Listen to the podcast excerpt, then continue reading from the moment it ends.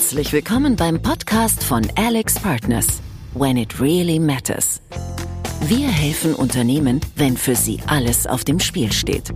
Schnell, erfahren und global. Herzlich willkommen. Mit unserem Podcast bieten wir Ihnen exklusive Blicke hinter die Kulissen des Alltags von Unternehmensberatern bei Alex Partners.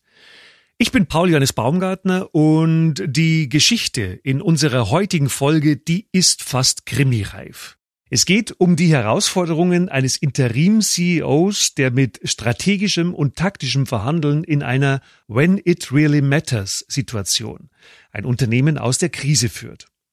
Unser heutiger Gast wird uns gleich die Details schildern. Er ist erfahrener Interim-Manager, Managing Director bei Alex Partners, verfügt über mehr als 20 Jahre Erfahrung als Restrukturierungs- und Sanierungsexperte, Vater von zwei Kindern und jetzt ist er bei uns. Hallo und herzlich willkommen, Carsten König.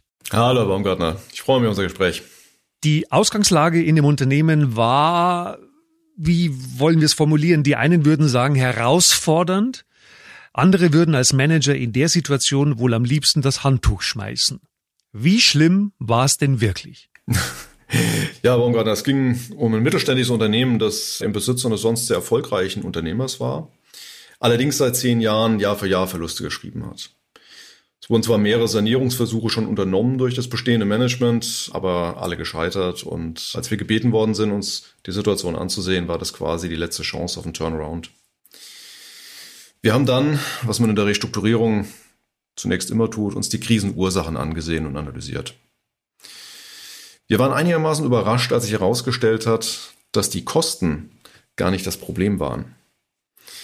Wir hatten zwar bei mehreren Produktionen in Deutschland recht hohe Strukturkosten, aber das bestehende Management hatte schon Jahr um Jahr Kosten gesenkt und die Mitarbeiterstruktur quasi auf das Minimum reduziert. Und in allen Szenarien, die wir uns angesehen haben, also sprich Rückgabe verlustträchtiger Produkte oder Konsolidierung der Produktion an einem Standort, in all diesen Szenarien haben wir keine profitable Produktion errechnen können so dass wir dann zu dem Schluss gekommen sind, dass die erzielten Preise nicht auskömmlich waren und eine Preiserhöhung unumgänglich sein würde. Diese Preisthematik ist allerdings extrem selten in der Restrukturierung, denn oft sind die Preise ja Marktpreise und man muss mit den Preisen auskommen, die man bekommt. Und es ist sehr schwierig zu beeinflussen, aus genau dem Grund. In unserem Fall war es so, dass es nur wenige sehr große Kunden gab, die natürlich auch eine sehr große Einkaufsmacht hatten und mit hochprofessionalisierten Einkaufsorganisationen global eingekauft haben.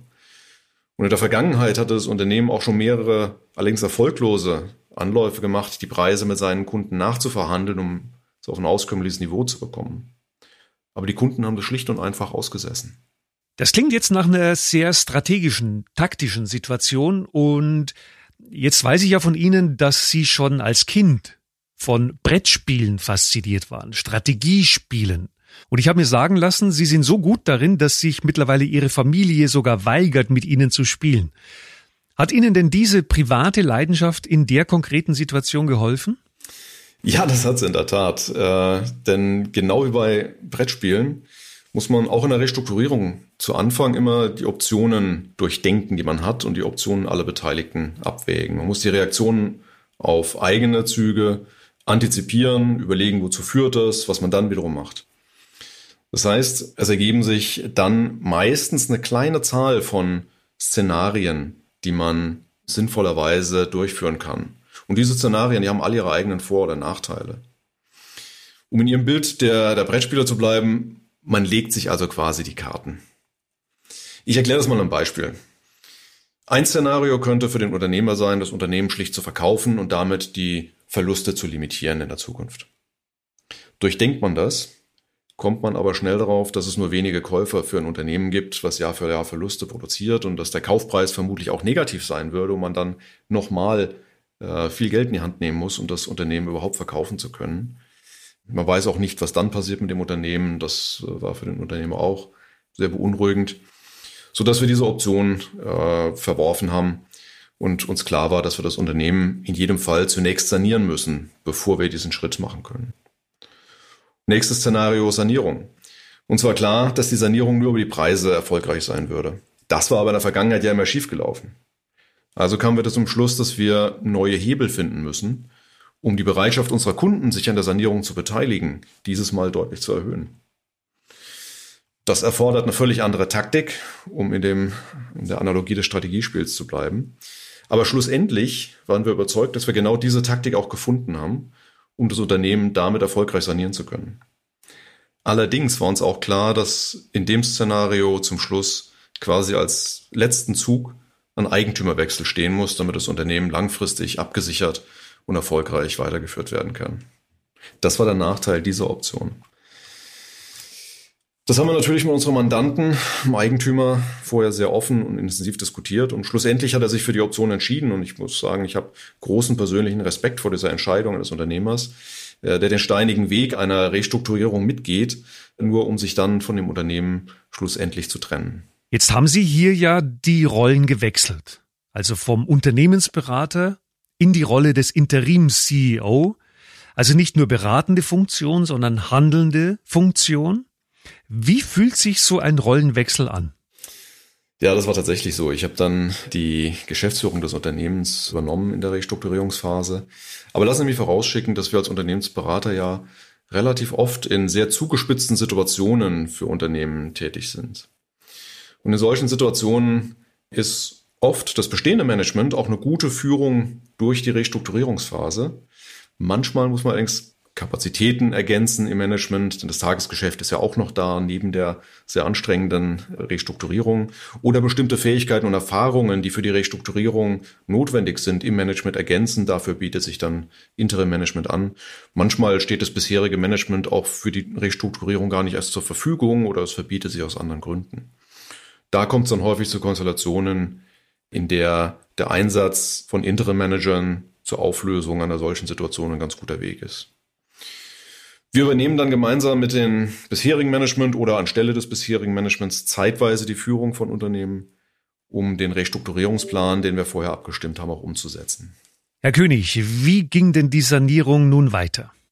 Ja, nach dem Managementwechsel haben wir äh, es zunächst nochmal freundlich und kooperativ mit unserem bis dato größten Kunden versucht und sind auf den Kunden zugegangen, um die Preise zu verhandeln. Allerdings wie erwartet und wie auch früher schon ohne jeden Erfolg und ohne jede Reaktion des Kunden. Unseren größten Kunden deswegen, weil er in der Schlüsselposition war. Und zwar klar, dass wenn wir den größten Kunden zum Einlenken bewegen würden, dass auch alle anderen Kunden sich dann überzeugen lassen würden. Als der freundliche Versuch der Kontaktaufnahme dann nicht erfolgreich war, haben wir den zweiten Schritt unseres Restrukturierungsplans umgesetzt und ja, schlussendlich mussten wir aber eine Situation schaffen, über die wir in die Verhandlungen mit diesem Kunden reinkamen. Und so haben wir eine Treuhandkonstruktion entworfen, um das Unternehmen, um das es ging, aus dem verlustausgleichenden Familienverbund rauszunehmen und in die Hände eines sehr erfahrenen Treuhänders zu geben und klarzumachen, dass das Unternehmen jetzt für sich selbst steht und auch nach sich selbst sehen muss und mit einem eigenen Liquidität auch auskommen muss. Das haben wir dann an unsere Kunden kommuniziert, zusammen mit unserem nachdrücklichen Wunsch über unseren Restrukturierungsbedarf und ihre Beteiligung an der Restrukturierung zu verhandeln, um unsere Liquidität dann auch nachhaltig sicherzustellen. Wenn Sie so wollen, der Zug, das Unternehmen in eine Treuhand zu packen, hat uns quasi erlaubt, diesen Wunsch deutlich nachdrücklicher zu artikulieren. Und es wird Sie nicht wundern, dass ich dieses Mal nach weniger als 24 Stunden einen persönlichen Anruf des Chefeinkäufers bekommen habe. Erst dann hat sich unser größter Kunde angefangen, mit seinen eigenen Optionen zu beschäftigen oder sich selbst die Karten zu legen. Genau wie wir das vorher getan haben, hat sich unser Kunde dann auch damit beschäftigt, ob er die Produkte verlagern soll, ob er unsere Sanierung unterstützen soll. Ähm, allerdings war er in einem kritischen Neuproduktanlauf mit einigen dieser Produkte. Und natürlich besteht dann immer das Risiko, wenn man in einem Neuproduktanlauf Produkte verlagert, dass eine Lieferkette unterbrochen wird. Und das ist in der Branche unseres Kunden ein absoluter GAU gewesen oder wäre ein absoluter GAU gewesen. Zu dem Zeitpunkt, das war jetzt nach einigen Monaten in der Restrukturierung, hatten wir im Grunde alle Züge gemacht und zunächst mal unseren größten Kunden, unseren hoffentlich auch größten Partner in der Restrukturierung in eine Situation gezwungen, in der nicht zu handeln und nicht zu reagieren plötzlich keine Option mehr für ihn war.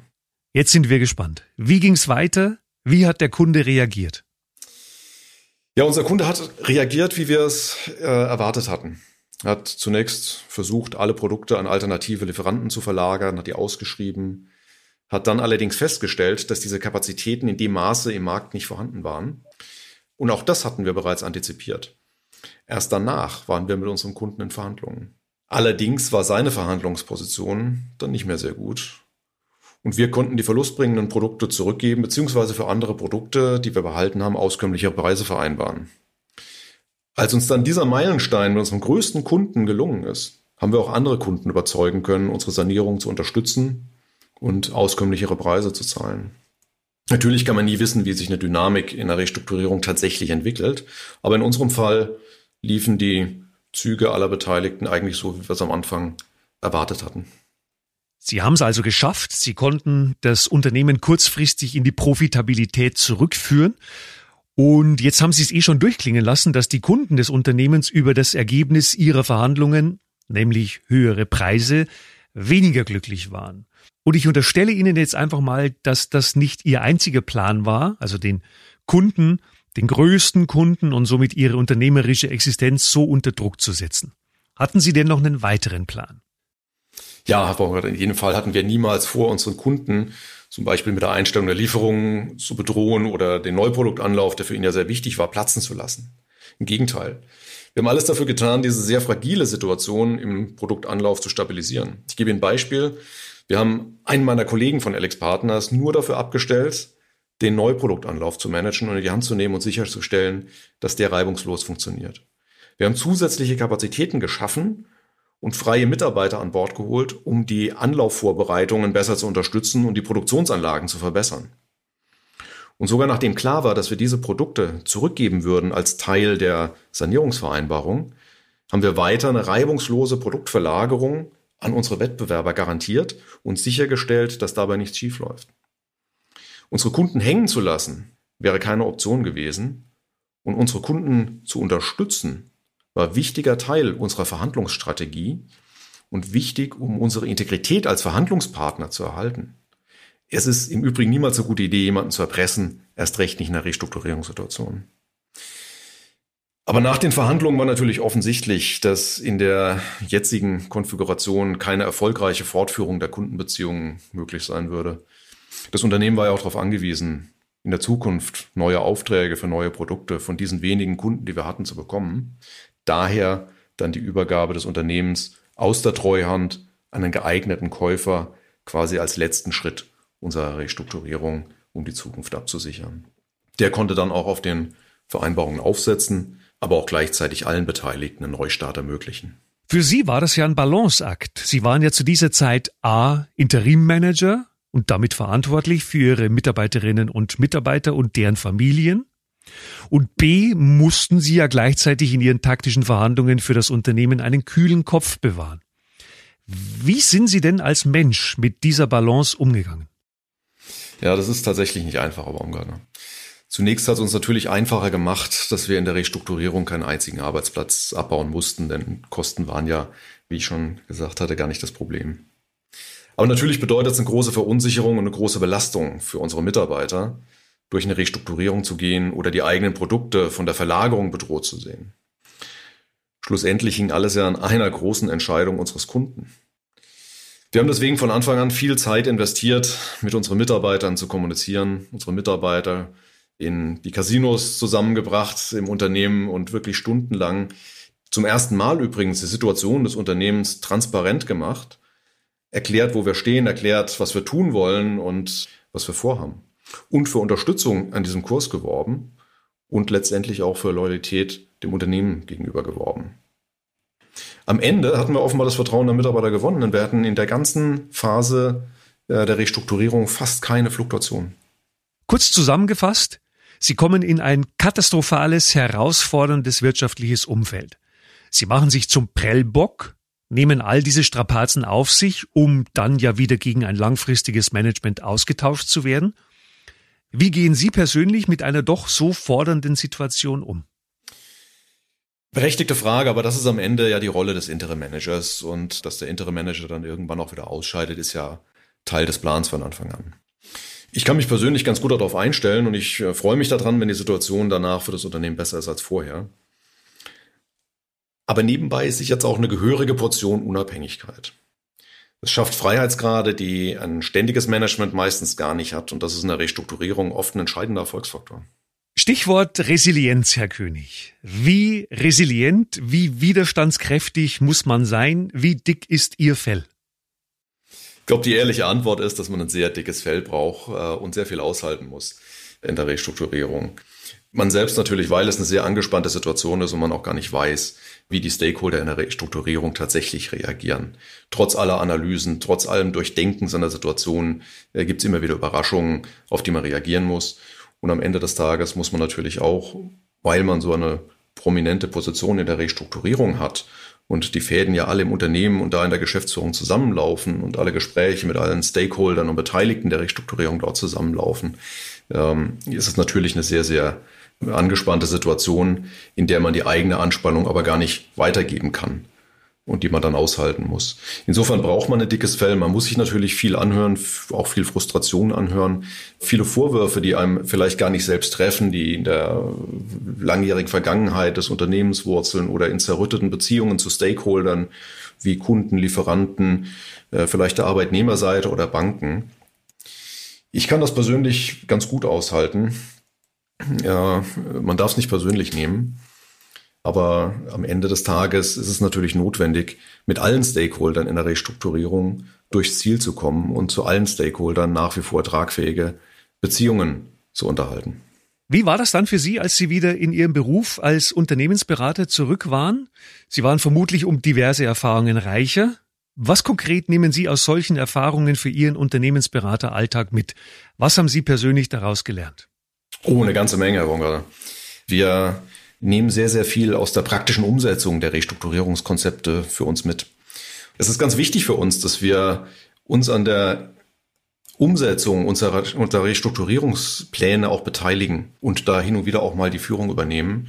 Denn diese Erfahrung aus der Umsetzung der Restrukturierungspläne hilft natürlich dann auch selbst wieder bei der nächsten Restrukturierung, in der man dann vielleicht zunächst mal in der Rolle des Beraters an einem Restrukturierungsplan beteiligt ist, auch bessere Restrukturierungspläne zu machen, weil man die Erfahrung aus der Praxis hat.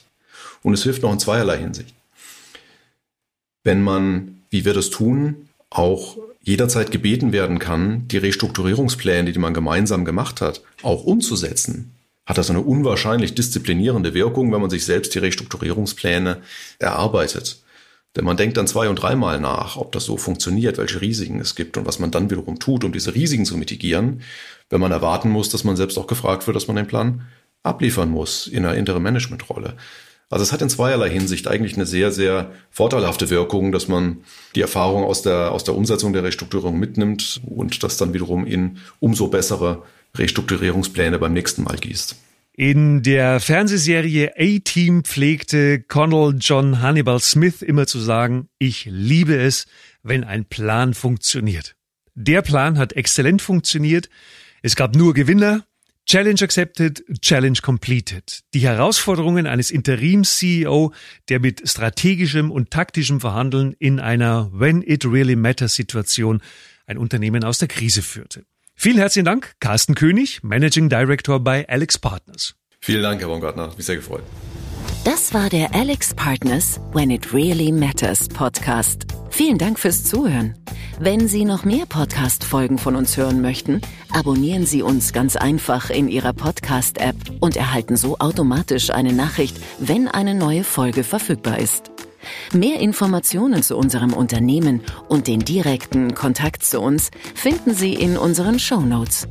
Wir freuen uns über Ihr Feedback an die E-Mail podcast at alexpartners.com.